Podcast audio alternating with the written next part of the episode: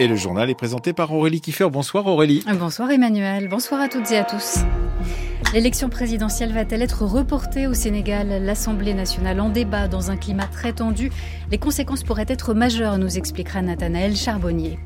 François Bayrou relaxé dans l'affaire des assistants parlementaires du Modem, mais son parti, lui, est condamné. Nous analyserons ce jugement avec Rosalie Lafarge.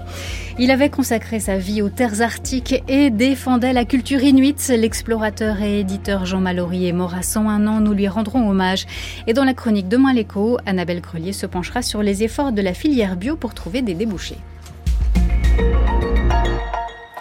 Mais nous allons d'abord en Hongrie, le seul pays membre de l'OTAN à ne pas avoir approuvé l'entrée de la Suède dans l'alliance.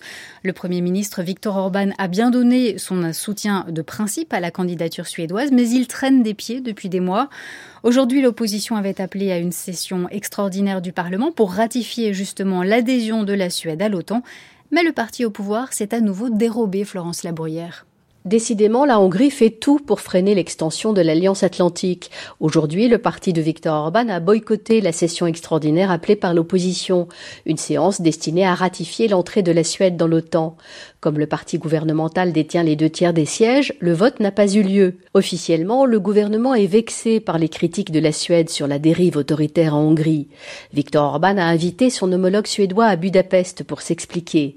Tant que ce dernier ne viendra pas, il n'y aura pas de vote, disent les Hongrois. Les Suédois répliquent Votez d'abord, on parlera ensuite. Bref, un vrai dialogue de sourds. Après le vote manqué d'aujourd'hui, l'ambassadeur américain à Budapest a rappelé que Viktor Orban avait promis, il y a un an déjà, de ratifier l'entrée du pays scandinave dans l'Alliance. L'adhésion de la Suède à l'OTAN est une question qui affecte directement la sécurité des États-Unis et celle de l'ensemble de notre alliance, a souligné l'ambassadeur.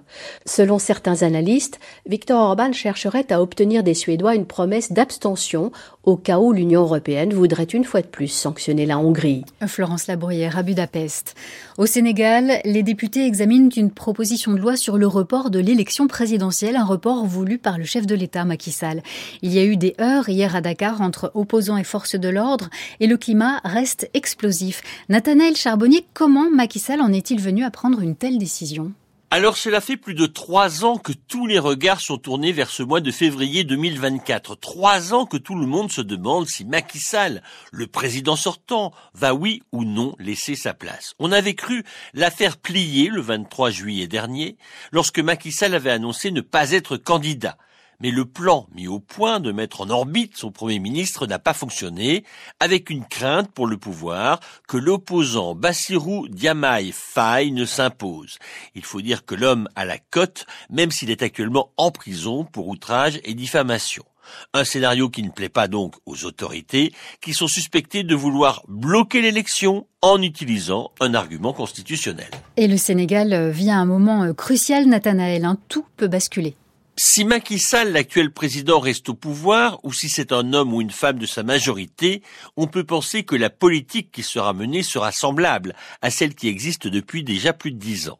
Mais en revanche, si l'opposition venait à l'emporter, alors le visage du Sénégal pourrait être radicalement différent en très peu de temps. L'opposition, c'est France dégage. C'est le même courant qui traverse le Mali, le Burkina, le Niger. Autant dire que la présence française pourrait être à nouveau contestée, avec une nuance de taille par rapport au pays que je viens de citer. Le Sénégal, c'est l'entrée vers l'océan, vers la mer, et cela pourrait changer radicalement la face du Sahel. Enfin, une précision qui a son importance, le Sénégal va exploiter en mer gaz et pétrole. Les gisements sont énormes, autant dire qu'ils sont nombreux à vouloir mettre la main sur ce trésor inattendu. Nathanaël Charbonnier, l'UNRWA, l'Agence des Nations Unies pour les réfugiés palestiniens, va faire l'objet d'une évaluation par un comité indépendant. Ce comité sera mené par l'ancienne ministre française des Affaires étrangères Catherine Colonna, en collaboration avec trois centres de recherche suédois, norvégiens et danois. Sa mission est évaluer la neutralité de l'agence et son fonctionnement après les graves accusations visant plusieurs de ses employés. Il disait avoir entendu l'appel du Nord dès l'enfance. Le célèbre explorateur Jean Mallory vient de s'éteindre. Il avait lancé la collection Terre humaine pour donner la parole aux populations de culture orale. Il avait notamment édité le livre Triste tropique de Claude Lévi-Strauss. Jean Mallory disait Je dois aux Inuits d'avoir donné un sens à ma vie. Je vous propose de l'entendre au micro de Nicolas Martin dans la méthode scientifique. C'était le 27 décembre 2016. J'adresserai un message par-delà les airs à mes amis Inuit!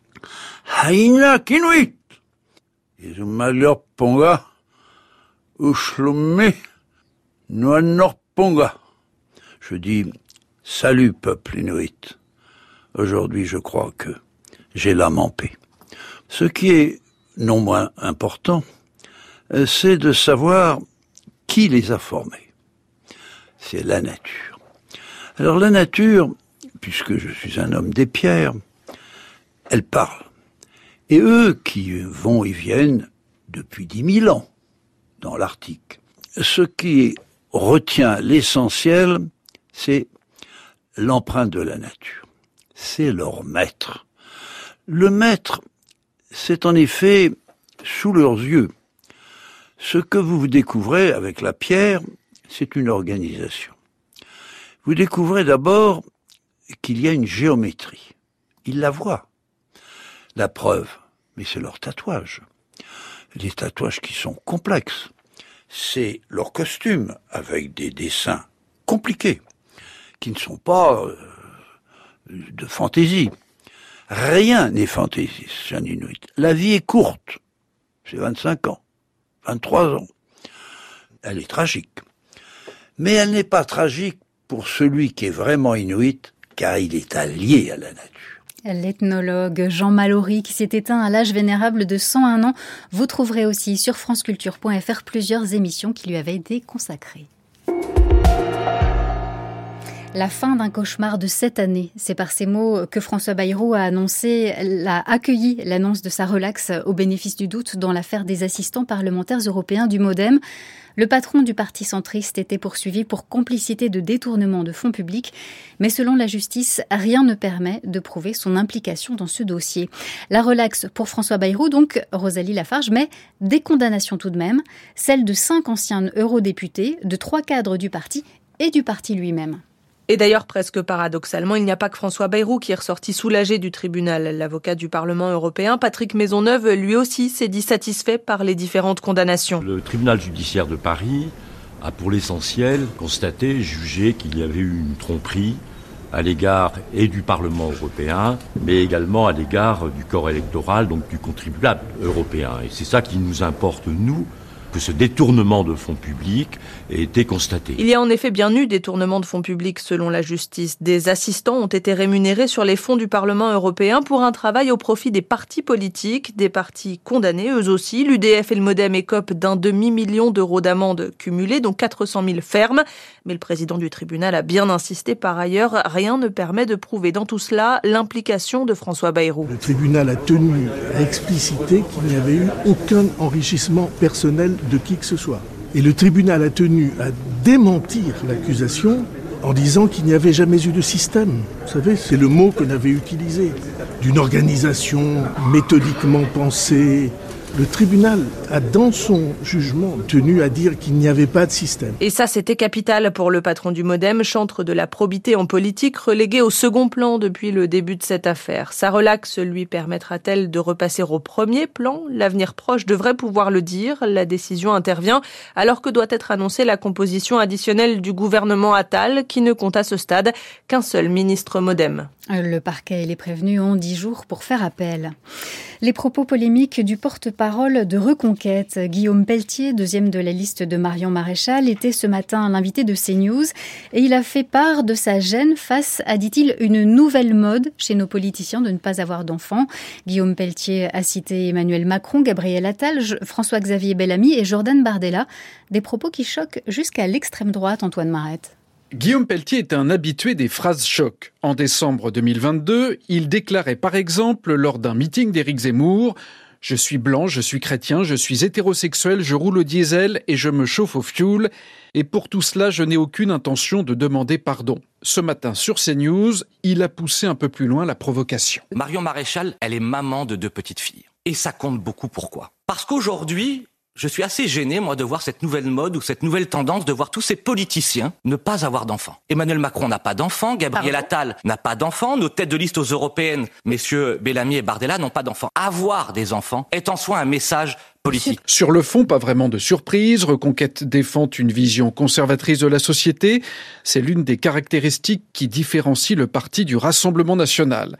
Et parmi les critiques de ces propos, on retrouve effectivement le vice-président du RN, Sébastien Chenu, qui dénonce, je cite, la pauvreté des arguments développés par Guillaume Pelletier et qui s'interroge veut-il vraiment que la vie privée soit un élément du débat public? Et c'est bien la ligne jaune franchie dans cette attaque.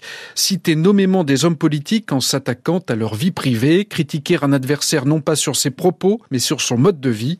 Cette ligne jaune a très rarement été franchie dans la vie politique française. Parmi les exceptions, un certain Jean-Marie Le Pen qui déclarait par exemple en 2017 à propos d'Emmanuel Macron il nous parle d'avenir, mais il n'a pas d'enfant. On retrouve le même raisonnement dans les propos de Guillaume Pelletier de ce matin, des propos qui semblent embarrasser jusqu'au sein de son parti.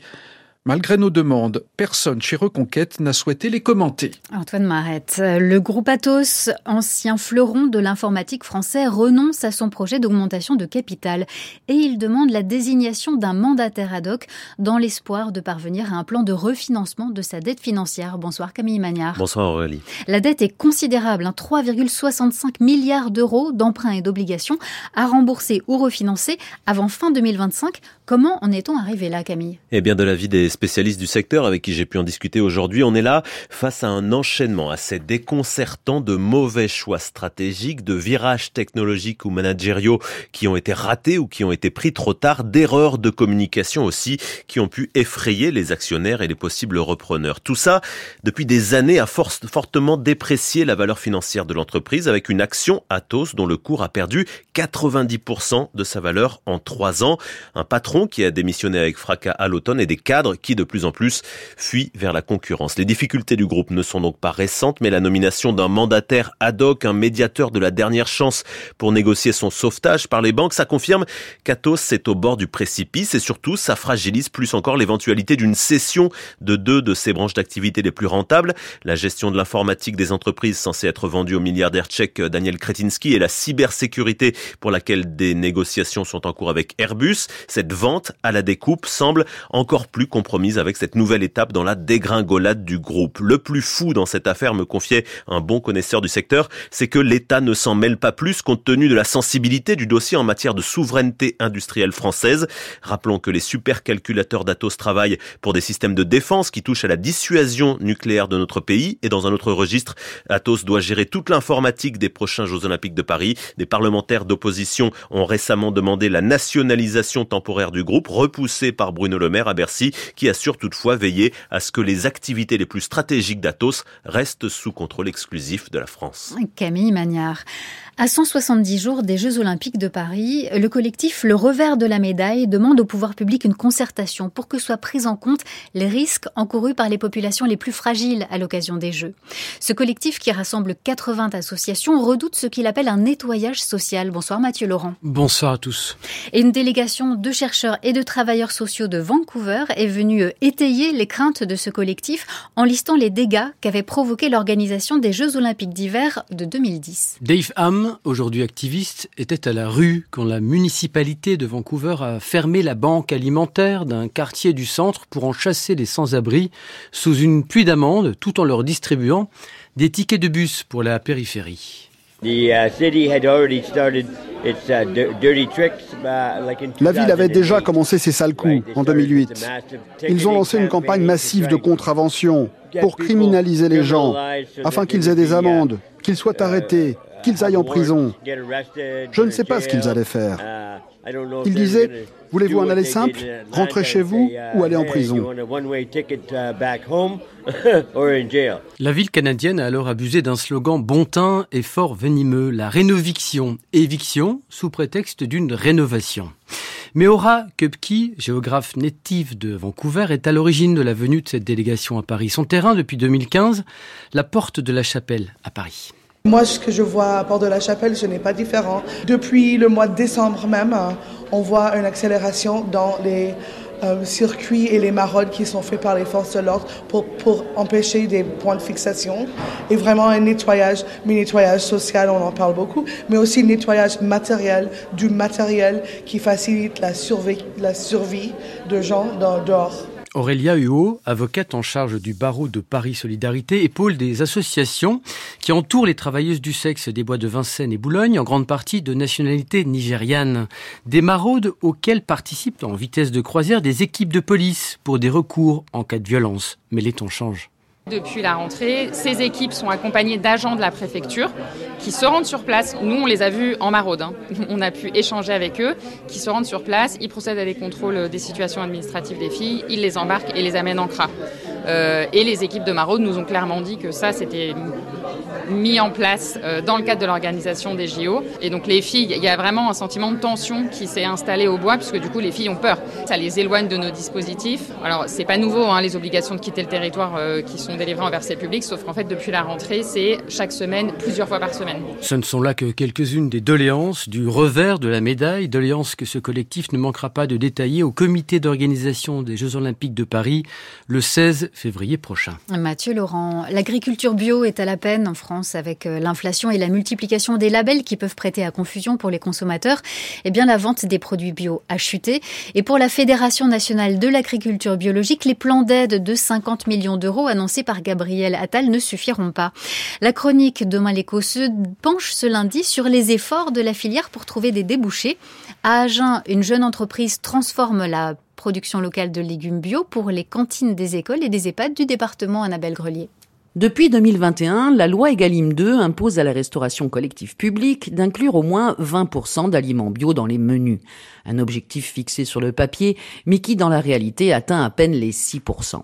Trop cher, les produits bio? C'est en général l'argument évoqué. Pourtant, en circuit court, leurs prix ont moins subi d'inflation que le reste de l'alimentation, selon l'agence bio. Non, ce qui manque le plus pour que la filière puisse fournir les cantines et autres restaurants d'entreprise, c'est une chaîne d'approvisionnement. Fort de ce constat, Julien Lement, ancien salarié de l'agroalimentaire, n'a pas mis longtemps pour monter son modèle d'affaires. C'est tout simplement le bon sens de dire comment euh, je peux amener euh, finalement quelque chose d'intelligent dans l'agroalimentaire. Et quand j'ai fait le constat effectivement de la loi Egalim, aujourd'hui euh, on a une déficience en produits bio, mais d'accord, ces produits bio c'est cher. Et eh bien je me suis dit comment ces produits bio, je peux les rendre attractifs pour des cantines? Et quand j'étais voir des cantinières qui m'ont dit ouais mais nous le, légume ou la légumineuse c'est compliqué à faire, je me suis dit eh ben je vais le faire pour vous. Et ça commence tout simplement par faire son marché auprès des producteurs bio locaux. Julien Lement et son équipe déchargent ce matin des cajots de carottes, de poireaux, de choux qu'ils sont allés chercher à la coopérative voisine. Le concept de Sud-OVG, ben, c'est d'amener euh, du légume, de la légumineuse qui aujourd'hui ne sont pas travaillés dans la restauration collective parce que complexe, parce qu'il faut s'organiser, c'est du trempage, c'est de la découpe, c'est de la préparation ces légumes sont abandonnés et donc on est vraiment là pour les aider et euh, réactiver la filière euh, légumes légumineuses bio locale dans ces cantines. Direction la laveuse, l'éplucheuse. Les légumes sont ensuite découpés et précuits, mais c'est tout. Il s'agit de fournir aux cuisiniers des produits le plus naturels possible. Alors c'est aucun additif, c'est un produit sain, gourmand, donc uniquement à base de végétaux, avec tous les apports nutritionnels et en ne cuisinant uniquement le légume sans transformation chimique. Ce qu'on a beaucoup travaillé, c'est d'avoir une cuisson, on a stoppé la cuisson juste à temps, ce qui permet ben, à nos différentes recettes d'être réutilisées en chaud ou en froid. La jeune entreprise Sud-OVG s'est aussi donné la mission de réintroduire les légumineuses dans les menus, damamé, lentilles, haricots blancs, haricots rouges, source de protéines végétales, ainsi que tous les légumes locaux qui peinent à trouver des débouchés en circuit court. Nous vraiment en Sud-OVG, c'est pour ça qu'on travaille du bio, du local, parce que le circuit le plus court finalement est le moins cher. Et du coup, c'est comme ça qu'on s'y retrouve et c'est comme ça qu'on apporte quelque chose d'intéressant pour de la collectivité. Nous, en fait, étant transformateur, ça nous permet aussi des fois de, de pouvoir retravailler des déclassés. Visuellement, il n'est pas forcément beau, mais gustativement, il est tout aussi bon. Installés dans les locaux d'une entreprise en liquidation judiciaire, les deux cousins, Julien et Victor Lement, répondent au schéma territorial de développement durable. C'est aussi important de souligner que Derrière ce projet de reprise, il y a une forte implication des pouvoirs publics. Euh, L'agropole d'Agen, par exemple, qui nous fournit des locaux qui sont parfaitement adaptés à nos besoins. Et il y a aussi bah, toutes les collectivités, ces mairies, ces établissements, les hôpitaux, les EHPAD qui ont cru en notre projet, qui nous soutiennent, qui veulent atteindre leur objectif égalim, mais aussi évidemment de faire en sorte que nos enfants et nos aînés mangent mieux. Prêts à cuisiner, les légumes peuvent maintenant être livrés dans les cantines. Sud-OVG fournit aujourd'hui 25 établissements scolaires de la périphérie d'Agen. La chronique demain, l'écho d'Annabelle Grelier est aussi en ligne sur le site de France Culture. Comme aujourd'hui, il fera très souvent gris demain. Il y aura du soleil tout au sud. Les températures minimales seront comprises entre 2 et 11 degrés. L'après-midi, pas plus de 8 à 12 sous la grisaille, 13 à 17 près des côtes. Ce journal a été préparé avec Jean-François Braun.